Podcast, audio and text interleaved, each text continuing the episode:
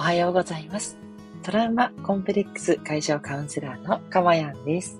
え今日もこの音声を聞いてくださって本当にありがとうございます。心より御礼申し上げます。この音声を収録している日時は2022年2月20日、えー、20日日曜日の6時40分台となっております。はい。ということでですね、今日は久しぶりに東京は雨ですね。結構ここのところいい天気続いてたんですけど、昨日ね、雲行きがちょっと怪しくなって、今日は雨模様という感じです。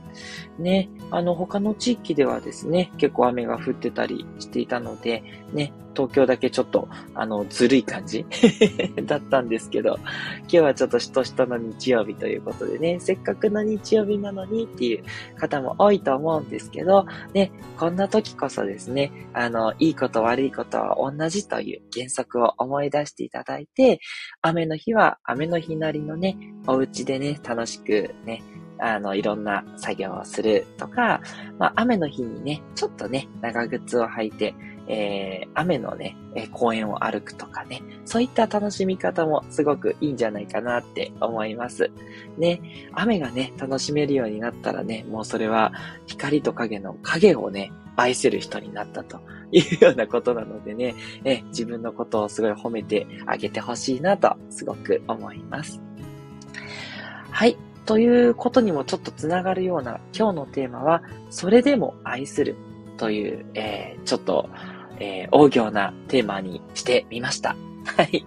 えー、このそれでもね、愛するっていう言葉を、えー、言って、えー、何からこうインスピレーションしたかっていうことなんですけどね。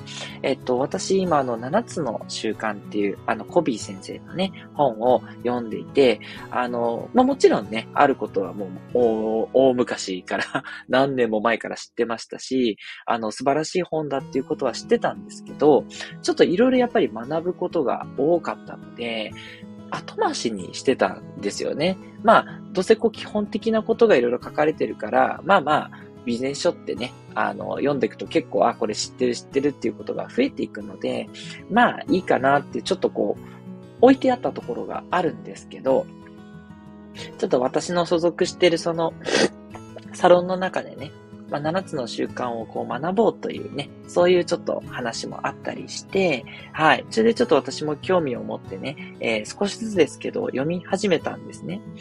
で、最初の方は、まあ、やっぱりこう、まあ言ってもね、えー、まあまあ、いわゆる、よく言われることだよね、なんてちょっと思いながらすみません、コビー先生と思うんですけど、正直読んでたんです。で、ただ、第1の習慣のところからスタートして、まあその序文が終わって、第1の習慣から始まっていくんですけど、第1の習慣がね、ものすごくいいことがたくさん書いてあって、ちょっと私ね、こう雷に打たれてる感じなんですよね。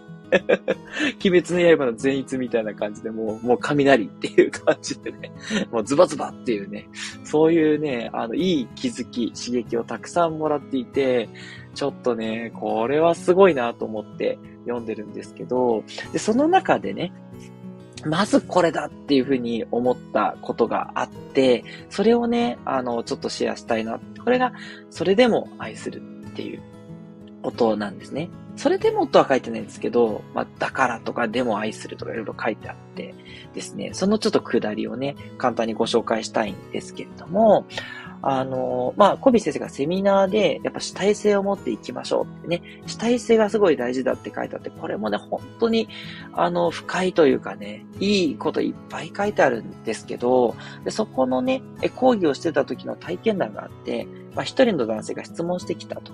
で、えっ、ー、と、先生のおっしゃってることはわかるんだけど、人によって状況は違うと。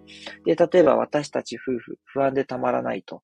で、妻と私は昔のような気持ちが持てないと。要は愛する気持ちが持てないということですね。私は妻をもう愛していないと思うし、妻も私を愛していないでしょうね。どうしたらいいでしょう？という質問をね、受講生がされたんですね。で、そしたらコビー先生はどうしたかっていうと、愛する気持ちがもうなくなったというのですね、と聞かれましたと。で、そうです。と、え、受講生の彼はきっぱり答えると。子供が3人もいるので不安なんです。アドバイスをお願いします。そしたらコビー先生何て言ったかっていうと、奥さんを愛してくださいって言ったんですって。いやいや、いやだから、愛せないって言ってるじゃないですかって話なんですけどね。で、続けると、いや、ですから、もうそんな気持ちはないんです。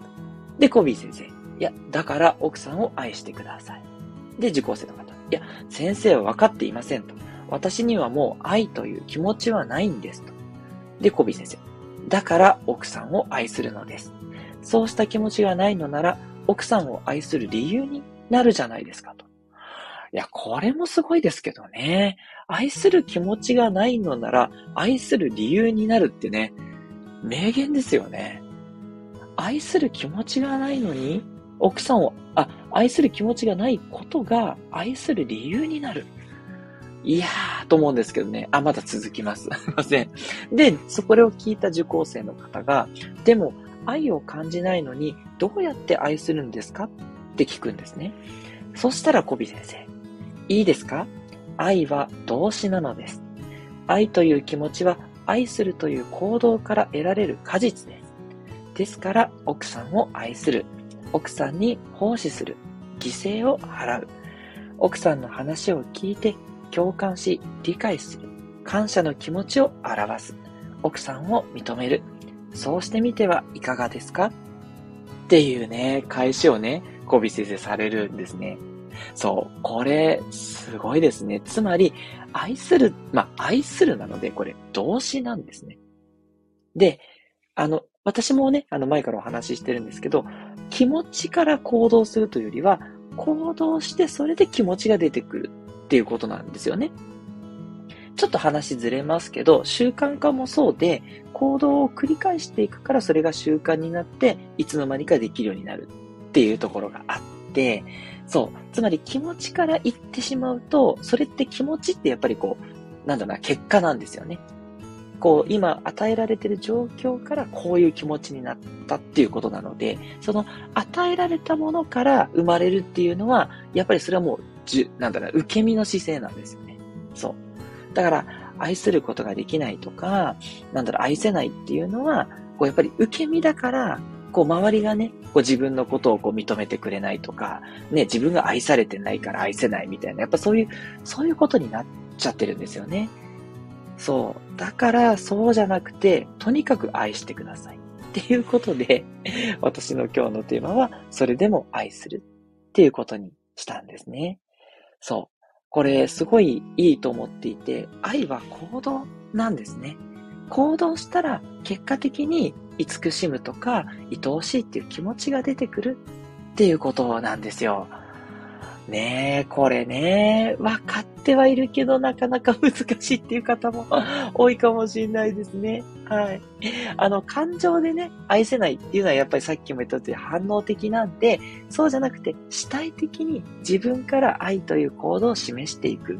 そう。で、それがね、回り回ってちょっと時間かかるかもしれないけど、周りの人からも愛されていって、それで、えー、愛が自分がもらえるようになってくるっていうことなんですね。はい。で、えっ、ー、と、これね、いや、そうは言ってもちょっとやっぱり難しいと。いや、いいと思います。あの、ほんと一歩ずつでね、ちょっとね、あの、これやっといてあげたよとか、これ、えっ、ー、と、先にね、ちょっとゴミ出ししといたからとかね、ちょっとお皿洗っといたからとかね、もう何でもいいです。あの、間接的でいいと思いますよ。なんかね、プレゼントをするとか、そこまでいかなくても、ちょっと家事を手伝うとか、ね、手伝うって言い方本当は良くないんですよね。すいません。あの、私は家事分担してやってますのでね、それでもいいし、いつもやってないこととかをね、ちょっと手伝ってあげるとか、気遣ってあげるとか、それぐらいでいいと思うんでね、その一歩からやっていくということがいいんじゃないかなって思います。で、あの、人にね、優しくすることが難しいっていう方はですね、あの、順序として、まずは自分をね、大切にするっていうことからスタートでいいと思います。これ前回もね、お伝えした通り、自分の捉え方と他人の捉え方は同じっていうお話をしています。なので、愛するということは、まず自分を愛している状態。これが必要なんですね。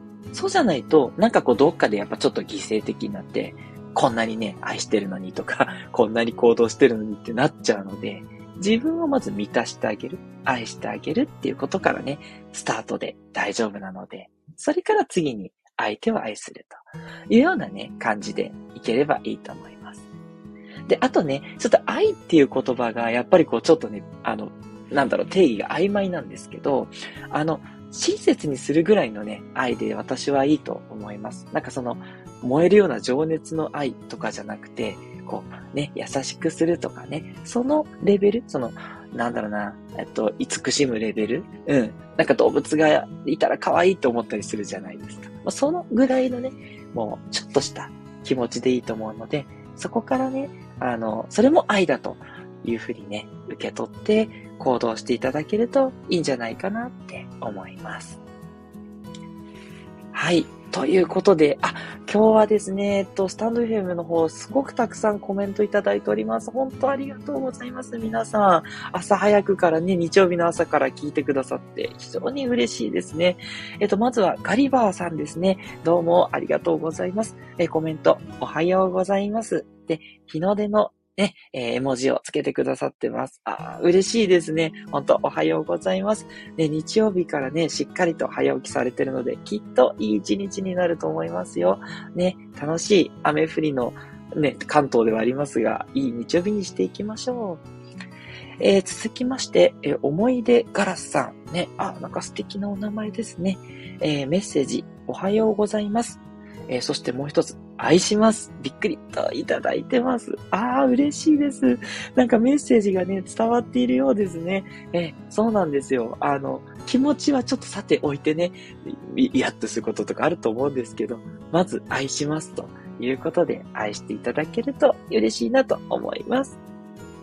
そして、えー、杉さんと読めばいいでしょうか。SUG のちょっと話して愛愛が離れてる。いいですね。愛をこう、話して渡していく感じですかね。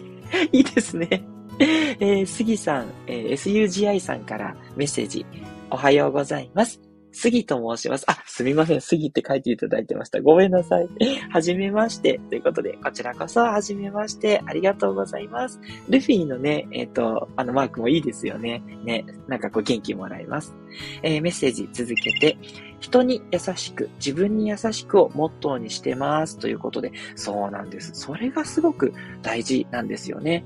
そう、もうそれでね、自分をね、あの、こう、傷つける必要は全くなくて、ね、自分に優しく、そう。で、まあ、うまくいかないこととかあってもね、もっとこうすればいいっていう感じで、改善をね、考えてあげればいいだけなので、そんな感じでね、やっていくと、人に対してもね、そういうふうに優しく接することができると思いますし、杉さんはね、それを実践されてるんだなって思います。ありがとうございます。えー、そして、ガリバーさん、またメッセージいただきました。ありがとうございます。今日は家族が起きる前にフレンチトースト作ってみんなを起こします。えー、フレンチトースト、いいですね、日曜日の朝から。いやー、幸せな気持ちになりますね。自分も満足、家族も満足ということで、その後、微笑みのね、笑顔の絵文字をいただきました。ありがとうございます。そうなんですよね。自分を満たして家族を満たす。いや、もうまさにね、その通りだと思っていて、あ、思い出ガラスさんから拍手のね、えー、文字いただきました。本当ですよね。すごい。やっぱりね、こういったことを意識されてる今日ね、お越しの皆さんは、もう皆さん完璧ですね。私がお話しするまでもないなとは思うんですけど、あの、大事なことはやっぱりこれをね、忘れずに続けていくっていうことだと思いますので、ちょっとずつでもいいから、こう、続けていく、細々とでもね、それをね、ぜひぜひ一緒にね、やっていきたいと思います。今日のね、音声聞いてくださって本当にありがとうございました。どうぞね、素敵な一日をお過ごしいただければと思います。トラウマコンプレックス解消カウンセラーのかまやんでした。ではまたお会いしましょう。ありがとうございました。